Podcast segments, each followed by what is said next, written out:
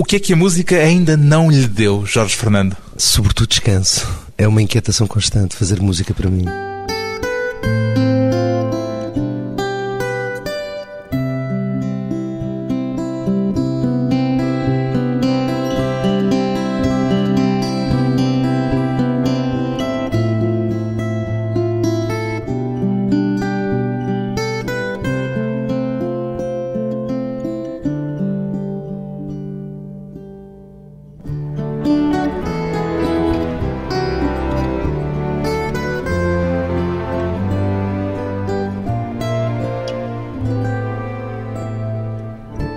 Jorge Fernando, 53 anos, músico. Se pudesse hoje voltar atrás e recomeçar a sua carreira musical, o que é que teria feito de diferente, Jorge Fernando? Tem ideia?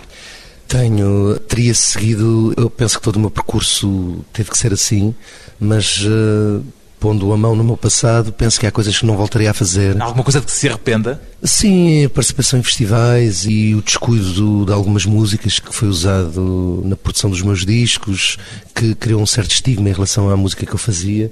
Isso, de certeza, se eu pudesse mudar, teria mudado. Por exemplo, ter recusado o convite do Miguel Esteves Cardoso e do Pedro Aires Magalhães, quando eles tinham aquela editora chamada Fundação Atlântica, não terá sido um desses momentos que definiu um pouco o seu percurso? É precisamente esse momento. Começa aí quando sou convidado por esse trio. Trio porque, além do Pedro Aires de Magalhães, do Miguel Esteves Cardoso, havia o António Miliano. O António Miliano.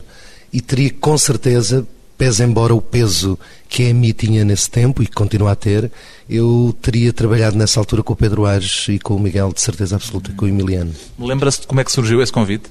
Sim, eu estava no empossado a cantar e estavam três pessoas com assim meio comovidos e apresentaram-se, eram eles. Já eram conhecidos na altura? O Pedro Aires já dos Heróis do Mar, o Miguel também, Miguel Era o tempo dos Heróis do Mar. Exatamente, e o Emiliano, já eram músicos conceituados, eu conhecia de nome apenas. O que é que seria hoje diferente, ou o que é que teria sido diferente no seu percurso se em vez de ter ido para a Valentim de Carvalho, porque na altura depois acabou por optar ir para a Valentim de Carvalho, se tivesse ido para a Fundação Atlética? Eu acho que tudo o que nos sucede tem qualquer coisa, se nós, nós Tem uma razão de ser? Uma razão de ser. Acredita que há um percurso pré-definido e pré-estabelecido que nos há de levar a um fim qualquer? Os indianos têm uma palavra muito. Aliás, os gregos, que é nur. Nur significa corrente de pensamento, onde eles pensam que tudo está plasmado. Digamos que eles explicam isso através, por exemplo, da semente de mostarda. Se nós deitarmos uma semente de mostarda, a árvore dará mostarda e nunca nésperas, outra coisa qualquer, não é? Portanto, há uma pré-definição o Anaxágoras e mais tarde o Platão abordaram isso de uma forma genial, que são os arquétipos. Uh, nada se perde, tudo se transforma, dizia Anaxágoras, e depois Platão completa através dos arquétipos, dizendo que nada se perde, tudo se transforma. No entanto, um cavalo será sempre um cavalo, mesmo que se lhe cortem as pernas ou não, não é? E no seu caso, sente que já havia qualquer coisa que estava pré-determinado no seu percurso? Eu penso que sim, e eu explico porquê. Porque se realmente eu tenho tido esse cuidado, eu não sei o que seria hoje. Como é que eu posso definir isso? Eu penso... Nunca podemos saber aquilo que seríamos se tivéssemos a certa altura, em verdade, por outro caminho, não é? Exatamente, mas eu, eu penso que tive que passar vários estágios, mesmo errando. O segredo foi não passar ao lado da vida, crescer através desses erros. Penso que é o segredo do ser humano. Mas hoje sente-se confortável no ponto em que está, no lugar a que chegou? Hoje sim, hoje sinto-me confortável, sinto porque talvez seja mais atendido no que faço e isso dá-nos um certo conforto, não é? Mas, entretanto, todo esse estigma me perseguiu a vida inteira. E o talvez... estigma Festival da Canção? Exatamente. E penso que terei sido alguma vez deixado de ouvir em função desse estigma. Quem sabe eu já tenha feito coisas interessantes e não tenham sido ouvidas por isso. Por causa do tal estigma. Portanto, sente isso de facto como qualquer coisa que se abateu sobre si a certa altura? Penso que sim. Trouxe... E isso deixa-lhe uma mágoa? Não, uh, quer dizer, deixa mágoa no sentido de que. Um bocadinho. De que se calhar eu deveria estar mais atento, magoado comigo mesmo, não com as pessoas, porque reconheço que havia pouco cuidado nos arranjos, na escolha de alguns temas e coisas do género. Porque... No seu trabalho com jovens músicos, transmite-lhes de alguma forma essa experiência porque passou? Precisamente, transmito. Costumam dizer que eu sou como uma ponte, que aprendi com a Amália, com o Maurício, com essa gente toda, e hoje entrego a eles isso. E uma das experiências que eu entrego é que eles façam exatamente aquilo que sentem da melhor forma, porque o que fazem hoje vai persegui-los a vida toda. Qual foi a maior lição que aprendeu com a Amália, com o Fernando Maurício, por exemplo, duas pessoas que foram centrais na sua formação? Precisamente o que acabei de dizer, que nós devemos fazer aquilo que achamos que está certo. Mas, pelos vistos, a certa altura esqueceu-se dessa lição, Pois. uma vez que se arrepende de uma parte do seu passado. E é de tal maneira que quantas vezes eu conto isto às pessoas que me seguem hoje, que me pedem conselhos, quantas vezes eu saí de estúdio e a dizer, eu não gosto disto. Mas pronto, é fulano, é fulano, eles sabem o que fazem, com certeza, eles são pessoas reconhecidas, com talento. E então acho que o pior é isso, é sair do estúdio e achar, daí a mágoa ser minha e contra mim. Porque se eu não gostava, eu deveria ter dito na altura, não, eu não gosto, não é isto que eu quero fazer. Não. Nomes como o da Amália, como o Fernando Maurício, etc., não o tornaram, evidentemente, um purista do fado. Não, de jeito nenhum eu costumo dizer que se o fado não me desse abertura para eu introduzir outros caminhos. Não era já no fado que estava. Já não estava no fado, exato. Juntar o fado e o rap, por exemplo, é apenas um divertimento ou tem também qualquer coisa de desafio à mistura, Jorge Fernando? Eu penso que tem ambas as coisas, porque, por exemplo, o Bach, o Beethoven, toda essa gente faziam música para divertir, para se dançar na corte, embora outras também fizessem por outros motivos, os religiosos e por aí fora. Portanto, música é divertimento, mas também um grande desafio. Porque quando a gente muda, qualquer coisa arriscamos a mudar para pior. Desafio e provocação também? E provocação também. Sentiu que estava, de alguma forma, como se costuma dizer, a pôr o pé em ramo verde e a arriscar-se a ouvir eh, alguns desagrados por parte dos tais mais puristas? Eu sinto que a comunidade fadista tem um grande respeito por mim, tal como eu por eles. E penso que eles entendem que eu, quando mudo a forma, não mudo o conteúdo. Portanto, o que eu quero dizer, um fato pode aparecer vestido de outra maneira, mas penso que também não lhe troca a alma, não lhe vendo a alma, digamos assim. O Mesmo com o rap continua a ser fado. Sim, desde que quem o cante seja fadista, não é? Nós, eu posso dar um exemplo. Eu posso pegar num fado tradicional, por exemplo, a marcha do Alfredo Marceneiro, convidar uma pessoa qualquer a cantá-lo e aquilo não ser fado, porque a alma de quem o canta não é fadista. No entanto, temos a Amália na Broadway, esse disco fabuloso dela, onde ela canta, por exemplo, o Summertime, que não é de todo um fado, mas quem Mas tem alma sente, fadista. sente que é cantado por uma fadista. Tem Foi alma. ideia sua convidar o Sam de Kid? Foi ideia minha. Eu Já se conheciam? não nos conhecíamos. Eu tinha ouvido o trabalho do Sam e acho que ele tem uma caneta tremenda e dá muita energia às palavras, passa a mensagem de uma forma muito boa. Escreve sobre coisas atuais também, que Exatamente. imagino que era uma coisa que lhe interessava. Exatamente, sobre esta descrição deste estado hipnótico em que hoje nos movemos, digamos assim. E então em casa montei, fiz o ritmo, montei o tema, depois através do Nuno Miguel Guedes cheguei ao Sam de Kid, ele assim que ouviu disse, sim senhor, vamos fazer. E eu disse-lhe, queres mudar alguma coisa ritmicamente? Estás muito mais habituado. Não, não, não, fica exatamente como está. E nasceu assim. Depois tornámos grandes amigos, como dois miúdos de rua que somos, não é? O resultado é um fado rap. Pois é.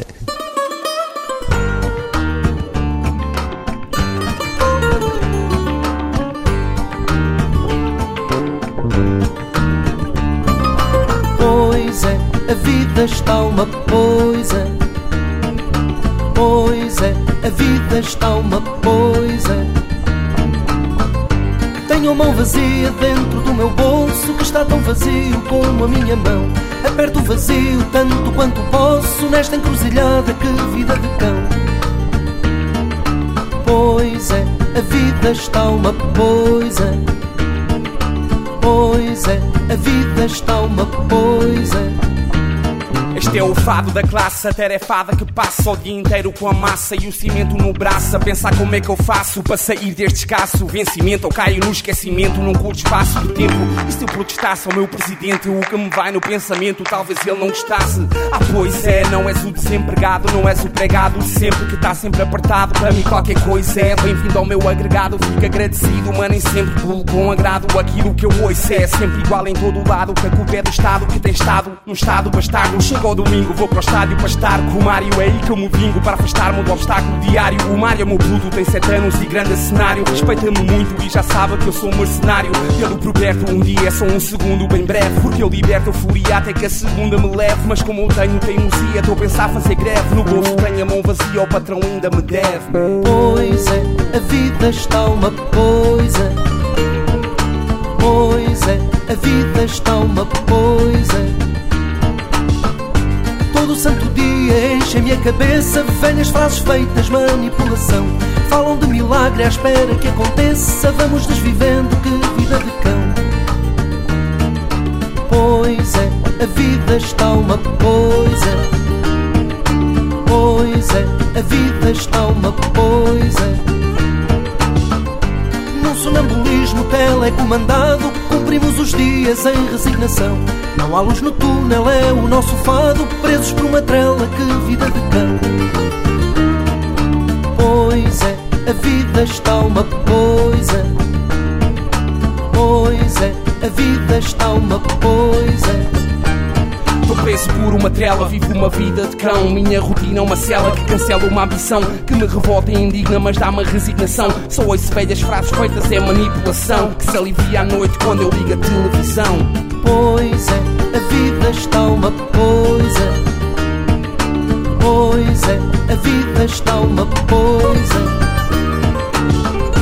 Passam-se as promessas por nunca cumpridas, enganosas frases dão explicação. Vida sou um número entre tantas vidas, resta-me ser digno como é o cão. Pois é, a vida está uma coisa. Tô preso por uma trela, vivo uma vida de Pois cão. é, a vida está uma coisa. Vivo uma vida de cão, vivo uma vida Pois de cão.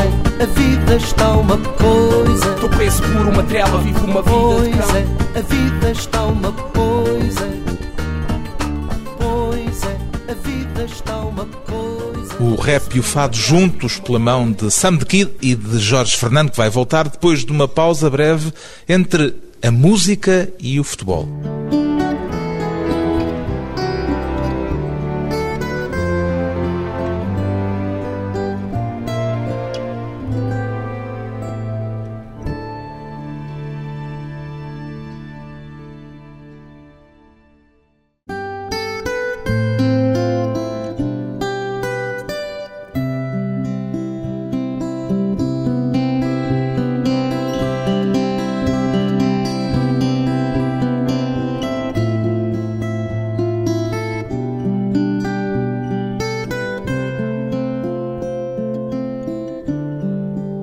À conversa com o músico Jorge Fernando, que trocou o futebol pelo fado. Alguma vez se arrependeu dessa opção, Jorge Fernando?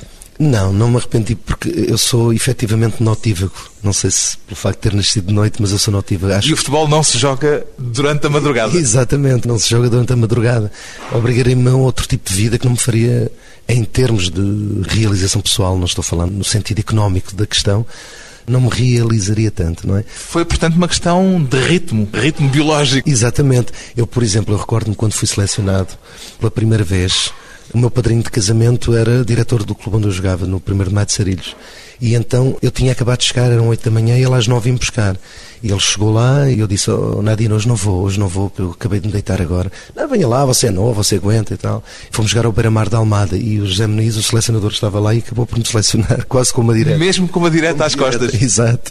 Foi internacional júnior. Júnior. Portanto, o futebol era uma coisa séria, não era propriamente uma brincadeira. Ser internacional júnior já é qualquer coisa que implica um reconhecimento. Na prática, que episódio, que momento é que o fez pensar que o futebol não era o caminho?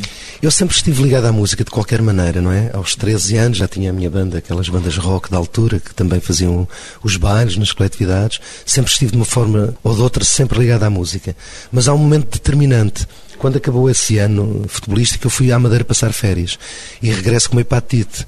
E a hepatite naquele tempo levava algum tempo a curar, porque o fígado é a força motriz do sistema humano, não é? E nesse tempo que eu estou com hepatite e que não posso treinar, eh, Perde a forma? perco a forma e ganho a forma do fado definitivamente. Portanto, a hepatite pô-lo a tocar mais, pô-lo a conviver mais com a guitarra. Exato, é tipo um fadista hepático. Em que posição é que jogava no futebol? Médio de ataque. E era goleador ou era o playmaker, como agora se diz? Era mais playmaker, aquele tipo de passe que de repente acontece e que decide, mas também fazia alguns gols, sim. Nunca lhe aconteceu mais tarde imaginar que poderia ter sido eventualmente mais feliz nos estádios do que nos palcos?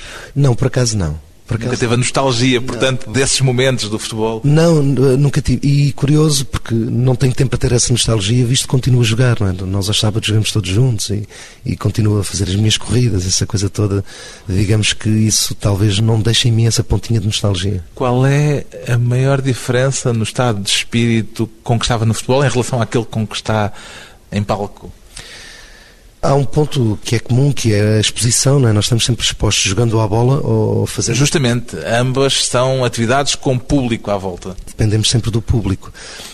Uma é competitiva, outra se calhar também é, mas não se nota tanto, ou pelo menos não é tão patente que é competitiva. Exatamente. Eu acho que são ambas eh, igualmente competitivas se encararmos a competição connosco mesmo.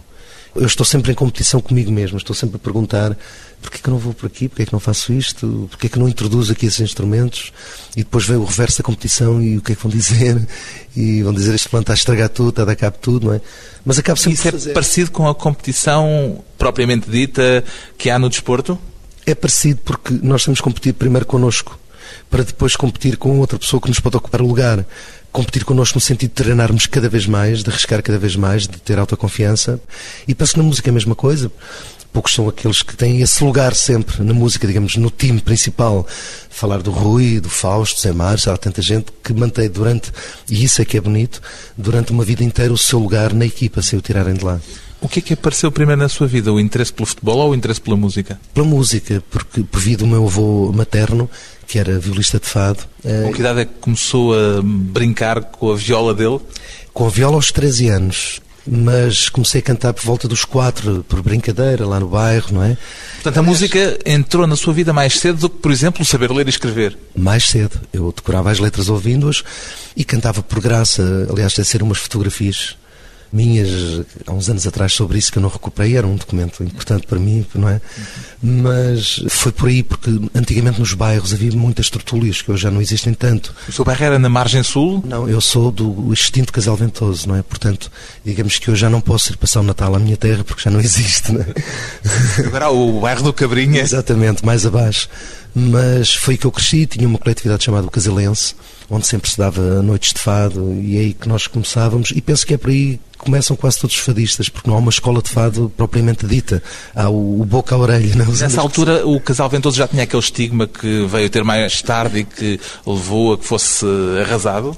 Não, não tinha esse estigma relacionado a tráfico de drogas, tinha estigma em relação à pobreza, alguma, digamos, alguma pouca intelectualidade, de gentes eh, pobres, sem oportunidade de aprenderem, de crescerem na vida, tinha esse estigma, isso sim. E no seu caso, teve essa oportunidade ou foi um autodidata?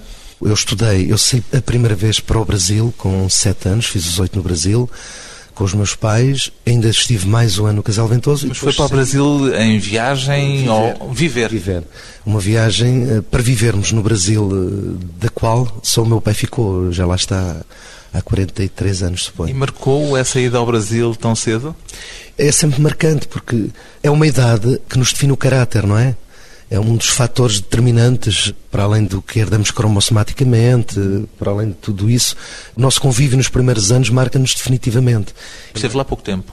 Estive um ano no Brasil. Mas... E a música nessa altura, a música que é um elemento tão forte do Brasil, deixou algum traço na sua memória? Eu penso que sim, definitivamente no campo rítmico, eu penso que o Brasil foi muito importante, apesar de ter sido apenas um ano, mas naquela altura nós somos terra como quem deita a semente e cresce logo, não é? Portanto, um ano eh, acho que foi suficiente para ficar marcado em mim a questão rítmica, que é fortíssima no Brasil. Com que idade é que compôs Boa Noite, Solidão? Tinha 16 anos. A primeira coisa que eu faço no fado é a música de uma letra do António Vilar da Costa, que é a Trigueirinha, que se tornou um clássico. Tinha 15 anos. Depois, aos 16, quando conheço o Fernando Maurício, é que começo a compor eh, para ele, a escrever a Boa Noite Solidão, a Arca da Velha. E o Boa Noite Solidão foi escrito especificamente para o Fernando Maurício? Exatamente, para um desamor da altura do Fernando. Este Boa Noite Solidão, imagino que é um tema fundamental na sua biografia de músico. É, é sem dúvida, porque todos os anos, eu dou por isso na Sociedade Portuguesa de Autores, todos os anos é gravado várias vezes, digamos que se tornou um clássico, e penso que todos nós nascemos para determinada honra, não é? O sapateiro porque faz sapatos bem feitos, o motorista porque é bom motorista, e então a nobreza pela qual nascemos manifesta-se dessa forma, ao ser reconhecido o nosso trabalho. Por exemplo, com este Boa Noite Solidão, ficamos antes de um breve intervalo com Jorge Fernando.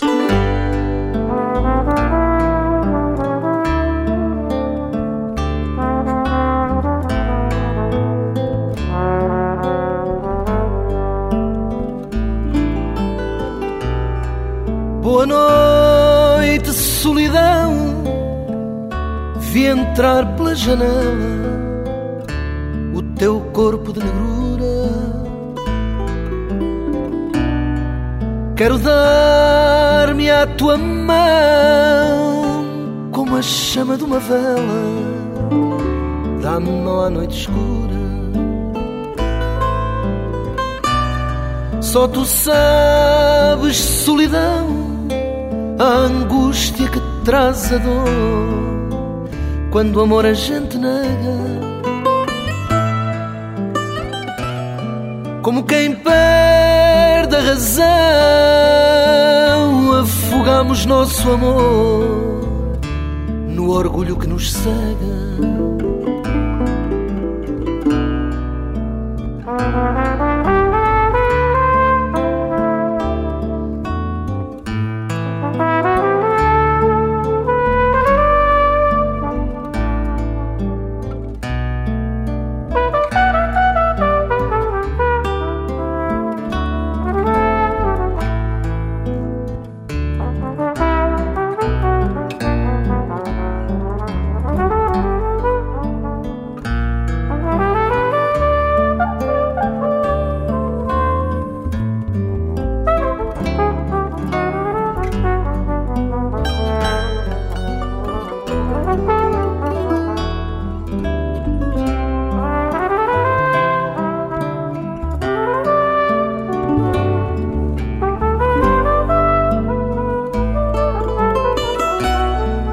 Teus dedos, solidão, despenteiam a saudade que ficou no lugar dela. Espalhas saudades pelo chão e contra a minha vontade lembras-me a vida com ela.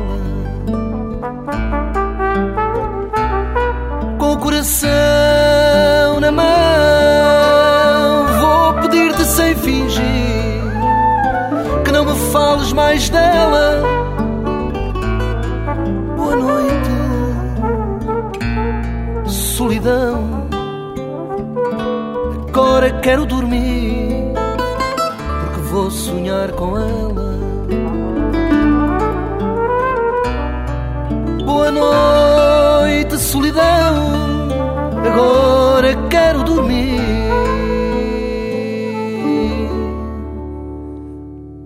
Porque vou sonhar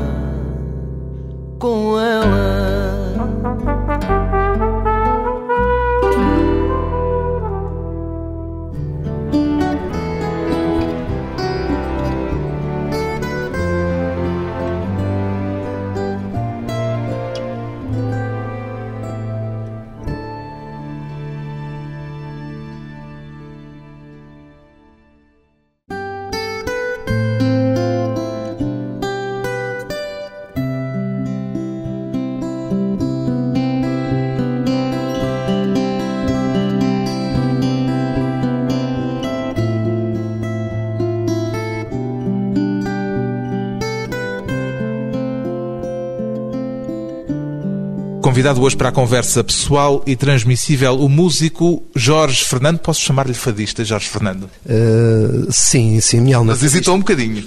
Porque eu, eu acho que sou mais músico, quer dizer, basicamente sou um músico, mas um músico fadista. Portanto. Houve uma altura em que fadistas eram só os que cantavam. Exatamente. Mas é. isso, entretanto, está a mudar, porque quando temos uma geração nova de guitarristas de fado extraordinários ou de Brilhante. bons violas de fado, também se lhes pode chamar fadistas a eles. Brilhante. Mas eu queria. Eu queria E aos compositores. Exatamente. Mas eu queria fazer aqui uma pequena referência, porque nós no fado, desde pequenino que ouço dizer, tão fadista é o que canta como o que ouve.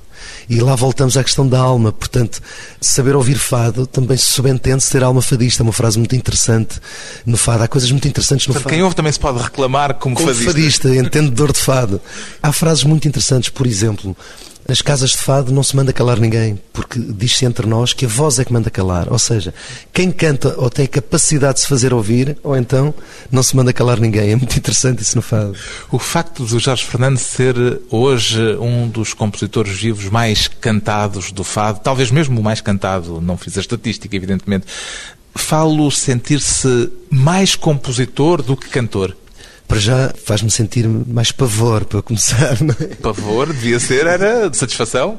Sim, mas claro que tenho ambos os sentimentos. Digamos que eu estou um pouco a brincar. Claro que dá-me um prazer enorme poder servir eh, toda uma comunidade fadista. Mas o que é que teme? Eu temo não ser capaz, de deixar de repente ser capaz de tudo isso que eu de repente começo a fazer coisas que inclusivamente eu não gosto, não é? Digamos que é uma responsabilidade grande saber que muita gente depende daquilo que eu faço. É muito bonito ver nascer, eh, através de mim, nasceu a Marisa, o Paulo Bragança, a Ana Moura, a Raquel Tavares, a Filipa Cardoso. São tudo nomes que Ribeiro, cantam, o Ricardo Ribeiro. cantam eh, composições suas, fados seus. Exatamente. E de repente isso dá-me uma responsabilidade de continuar a ser capaz de o fazer. E é isso que me cria algum temor, alguma.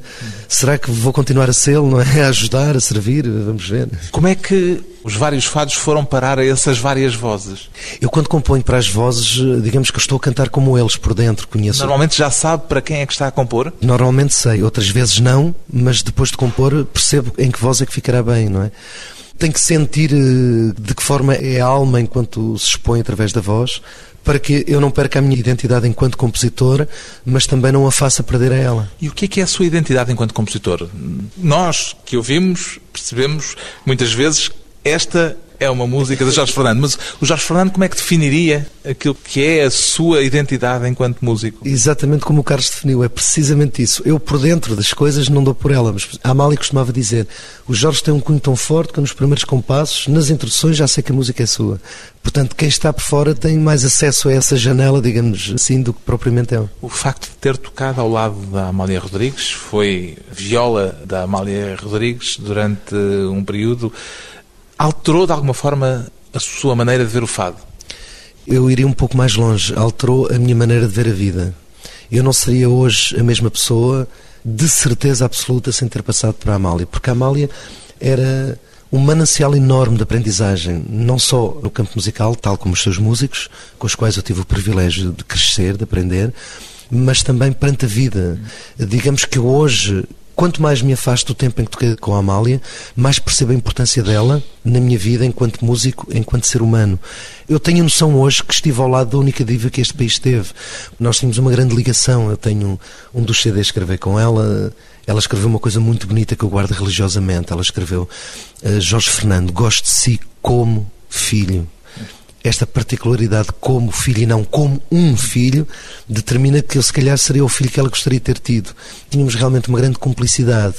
E a minha virtude foi saber perceber e entender as coisas que ela explanava sobre a vida, sobre a existência, sobre os seres humanos, sobre as coisas todas, e ter aprendido com ela de tal maneira que eu não seria realmente a mesma pessoa sem ter passado pela Amália. Antes tinha passado pela aprendizagem com o Fernando Maurício, são duas personalidades totalmente distintas. Teve também essa importância que a Amália teve no seu percurso? Digamos que eu precisei do Fernando Maurício para chegar à Amália. Precisei do ciclo preparatório para depois iniciar o liceu. Eles eram muito diferentes porque a Amália era uma mulher do mundo, o Fernando Maurício era um homem do seu bairro. Do bairro, do bairro precisamente. Recusou sempre coisas que o afastavam do bairro. Eu estou-me a recordar de lhe ter oferecido um caixa enorme da Rádio Alfa em, em Paris. Em Paris e ele recusou. Não, não. O Fernando era, era mesmo o bairro, ele sentia-se bem entre as suas gentes, era uma pessoa com sentido de humor uh, fantástico. Há episódios da vida dele que deveriam ser relatados de, de, de hilariantes e ridículos. Ocorre-lhe algum? Uh, ocorre. Há muitos anos o Fernando namorou com uma deputada brasileira que veio para Portugal, era pintora. Depois separaram-se e o Fernando começou a ter uh, dentro de si aquele sentimento que tinha o HIV, não é?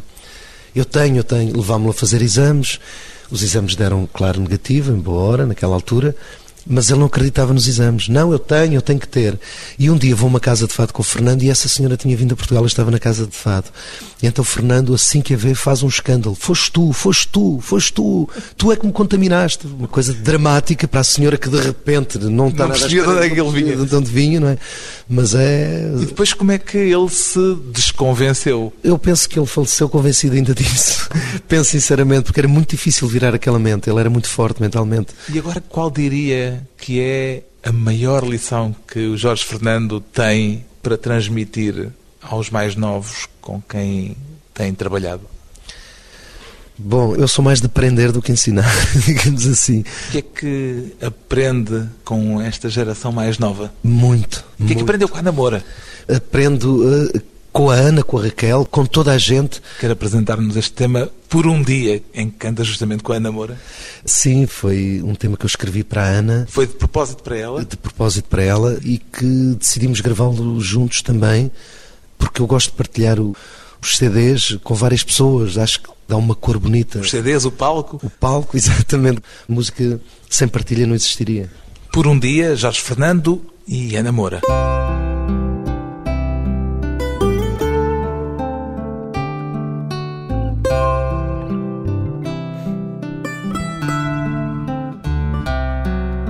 Perguntares como é que eu estou,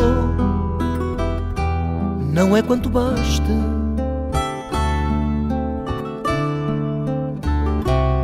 Quereres saber a quem me dou,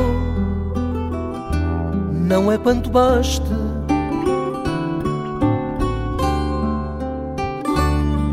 E dizeres para ti é um estranho contraste. Nada mais te liga a mim. Tu nunca me amaste.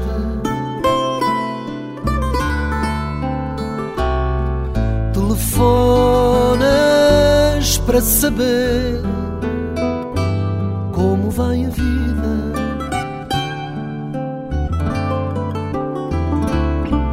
Mais feres sem querer, minha alma ferida.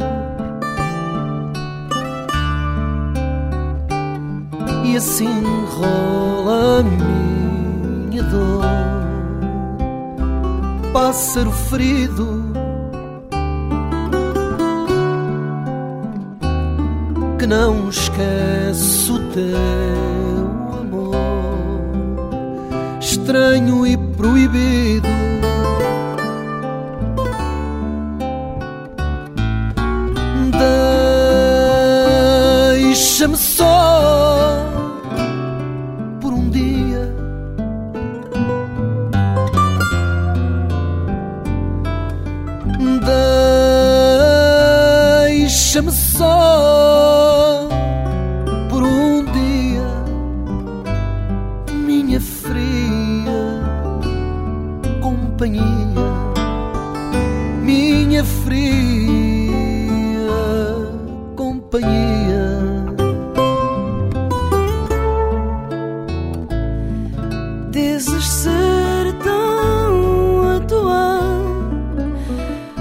Ficarmos amigos.